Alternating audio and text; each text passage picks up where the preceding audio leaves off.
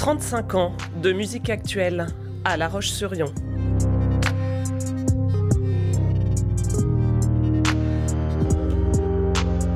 Raconte-moi ton fusion.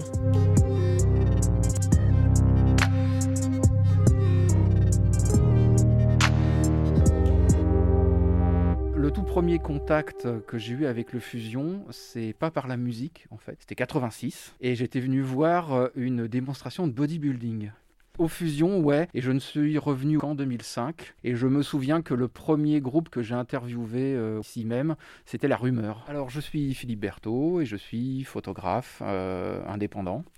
Et euh, je réalise surtout des images de spectacles, donc concerts, danse, théâtre et de l'événementiel. Est-ce que j'ai une forme de fiche technique pour chaque concert? Alors, je vais trahir un secret, un secret que j'ai, c'est complètement au feeling. au fur et à mesure, avec l'expérience, on sait souvent que le bassiste est souvent un petit peu à l'arrière, pas trop éclairé. Autour du batteur, notamment, c'est très graphique, par exemple, donc on peut faire des, belles choses. Euh, s'il y a une projection vidéo, par exemple, on va pouvoir avoir les artistes devant en contre-jour. Enfin voilà. Puis on apprend à, anticiper les mouvements, les gestes. Ça va dépendre aussi du public, de la tranche d'âge, parce qu'il y a des publics qui sont plus remuants que d'autres. Et euh, l'avantage euh, aux fusions, c'est que à force d'y venir aussi, je pense que c'est pour les photographes dans toutes les salles, euh, on finit par connaître aussi les gens qui sont à la lumière et on peut discuter un petit peu avec eux avant. Et, voilà, il y a beaucoup, enfin pour moi, de choses qui sont au feeling. Au début, je partais du principe que j'arrivais euh, vierge de toute idée du, du groupe. Maintenant, j'ai tendance plutôt à regarder parce que maintenant on a quand même facilement des vidéos de concerts qui traînent sur internet. Ça permet de se dire bon, euh, je vais plutôt travailler sous cet angle-là, euh, plutôt loin, plutôt près. Ça permet d'avoir quelques indices. David Fugère, je suis photographe indépendant. C'est Fred qui a la communication qui m'a appelé suite en fait à des photos que j'avais fait sur le festival Air Pop. Après, je pense aussi qu'il faut arriver euh, vierge de toute idée parce que chaque salle a ses caractéristiques, le fusion a sa propre caractéristique, petite salle, très resserrée, et euh, on, va vraiment avoir euh, des choses qu'on n'aura pas sur d'autres concerts. Moi, ce que j'adore dans cette future salle, c'est que oui, a fait 800 places, mais où qu'on soit dans la salle, je pense qu'on va quand même continuer à garder cette intimité qu'on avait aux fusions, parce qu'elle est vraiment, je trouve, bien faite en proportion.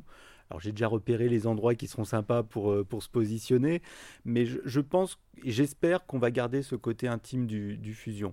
Après, c'est sûr qu'au début, il y aura une certaine nostalgie de cette salle. Euh, qui, a une atmosphère particulière. Attention, je le reste sur finalement les, humains qui font le fusion et qui vont certainement faire le KM. Il y a la relation avec, euh, avec cette équipe et je pense qu'on va la retrouver là-bas. Donc euh, ça sera toujours les mêmes personnes et c'est ça qui est important. Moi, je souhaite que les 35 ans à venir soient d'aussi bonne qualité et connaissent le même succès que les 35 ans euh, passés.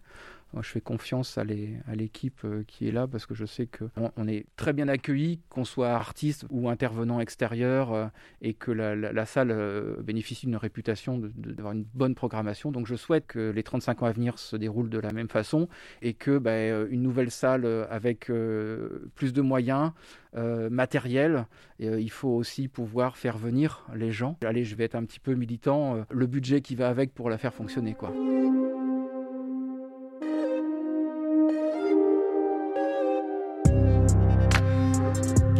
Portrait intime d'une salle mythique. C'était Raconte-moi ton fusion. Une série à retrouver sur fusion.com.